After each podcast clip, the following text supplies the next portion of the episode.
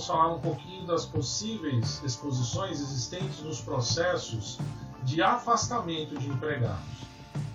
O afastamento ele pode ocorrer tanto por é, acidente do trabalho como por doença do empregado. Essa doença também pode ser uma doença profissional ou uma doença ou um acidente não relacionado com o trabalho. Nas hipóteses em que eventualmente isso se trate de doença do trabalho ou acidente do trabalho, a empresa obrigatoriamente deverá ter a intervenção da sua área de medicina do trabalho. É, principalmente nos casos de acidente, talvez ainda tenha que envolver a parte de segurança do trabalho, além da parte de medicina. Aí é preciso haver um entendimento se esses serviços de medicina e segurança do trabalho são realizados internamente ou por terceiros. Mas, de qualquer maneira, há necessidade, por exemplo, da informação do acidente do trabalho via e-social, é, fará com que os dados desse acidente passem por um sistema eletrônico. E esse sistema eletrônico deverá levar essas informações é, em XML para dentro do ambiente do e-social. Portanto, é, aí começam a haver as exposições. Primeiro, em relação a qualquer tipo de afastamento por doença, profissional ou não, existem ali dados pessoais e possivelmente algum tipo de dado que possa trazer exposição é, do empregado ou da sua morbidade, vamos dizer assim, da doença que fez com que ele se afastasse.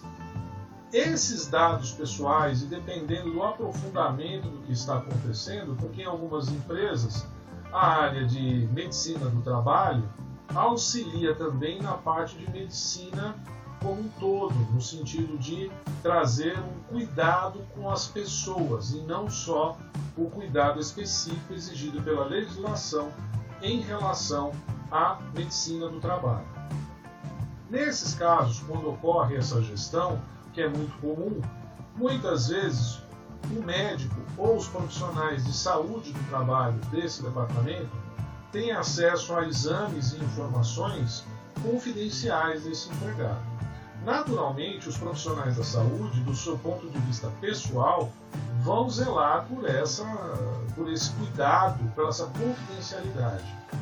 Mas o problema é que muitas vezes, para que se possa ter o acompanhamento da doença, o tratamento que está sendo feito, o histórico de exames que foi ministrado, e aí vai depender do E-Social, se algum se envolver doença no trabalho, para acompanhamento de exames complementares para ver se houve agravamento, melhora, como foi a evolução do quadro do empregado em relação ao agente causador, no caso de doenças ou acidente de trabalho.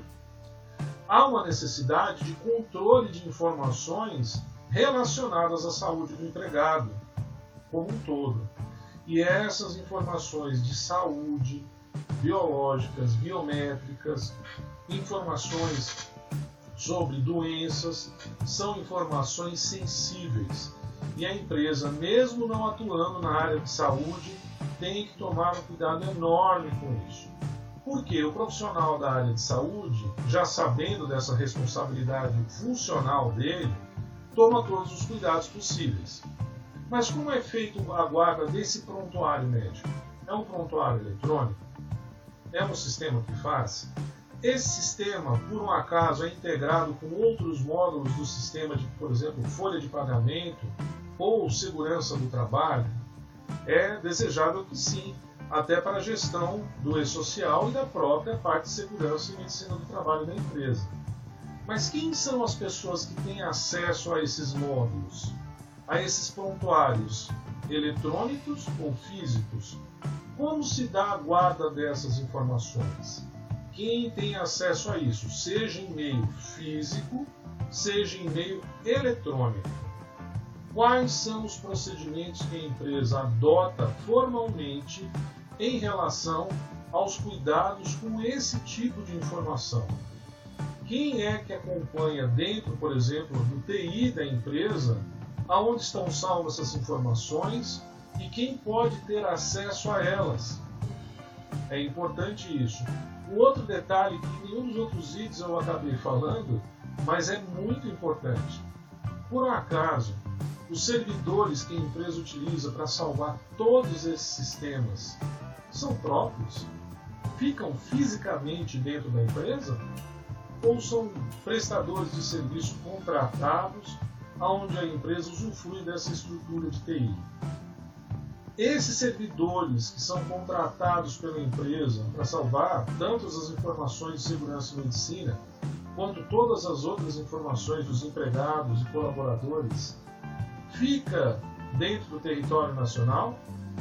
Essa empresa que presta esse serviço está certificada e existe previsão contratual entre a nossa empresa e essa prestadora de serviços de TI sobre a confidencialidade e os cuidados necessários a respeito desses dados que estão sob controle dela?